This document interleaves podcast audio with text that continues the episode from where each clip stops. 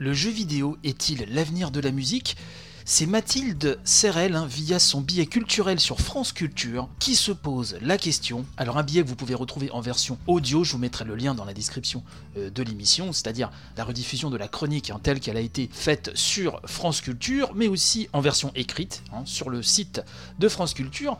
Bref, Mathilde Serrel se demande donc si le jeu vidéo est-il l'avenir de la musique? En posant ainsi la question, elle nous dit, je la cite, J'ai bien conscience qu'elle puisse provoquer quelques secousses. Pourtant, sur le plan des compositions comme celui de la diffusion, une part du futur musical se joue bien dans les consoles. Elle nous dit, je cite toujours, hein, vous avez sûrement en tête ces musiques 8 bits hein, qui, ont accompagné euh, les premiers jeux Nintendo dans les années 80, Mario, Zelda, etc. Autant d'univers mélodiques signés Koji Kondo, un pionnier du genre caricatural, ces bandes-sons en 8 bits n'en étaient pas moins de véritables pièces musicales qui sont aujourd'hui entrées au répertoire symphonique. De nombreux orchestres reprennent les compositions issues du monde vidéoludique à l'instar de Pixel Phonia. Il aura fallu bien longtemps avant que les auteurs de musique de film soient considérés comme de vrais compositeurs. Et au fond, pourquoi le jeu vidéo n'abriterait pas aujourd'hui les Bernard Herrmann, Ennio Morricone et Hans Zimmer de demain?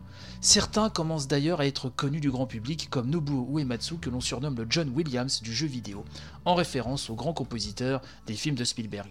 Nobuo Uematsu a donné naissance au thème du jeu Final Fantasy qui poursuit son épopée depuis 1987 et aujourd'hui sa musique pour Final Fantasy VI est considérée comme un chef-d'œuvre absolu.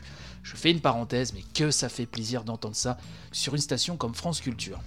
Euh, bref, je continue. Elle nous dit la musique de jeux vidéo, partition d'avenir pour la musique d'orchestre, c'est l'un des points abordés dans un documentaire disponible ces jours-ci sur Arte, Video Game Music.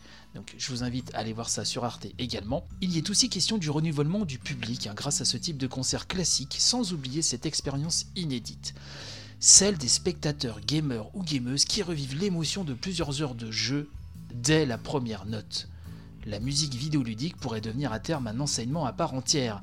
Elle l'est déjà à l'Université des Arts de Zurich, où le compositeur franco-norvégien Olav Lervik dispense un cours de musique de jeux vidéo ou encore au Conservatoire du Centre de Paris, qui a ouvert un cursus dédié à ce répertoire. Mais si le jeu vidéo est un avenir pour la musique, conclut Mathilde Serrel, c'est enfin pour son potentiel de diffusion. Comme Stanley Kubrick a pu faire redécouvrir Bartok avec Shining, les bandes-sons de jeux vidéo sont des espaces de popularisation. Ces musiques, non pas composées mais sélectionnées dans les jeux, font circuler et même éclore les talents. Ainsi, le entendu dans FIFA ou GTA n'a pas fini de se répandre. Dites-moi à quoi tu joues, je te dirai ce que tu écoutes. Très joli billet de Mathilde Serrel sur France Culture, et je tenais donc à vous faire partager cette trouvaille ce matin.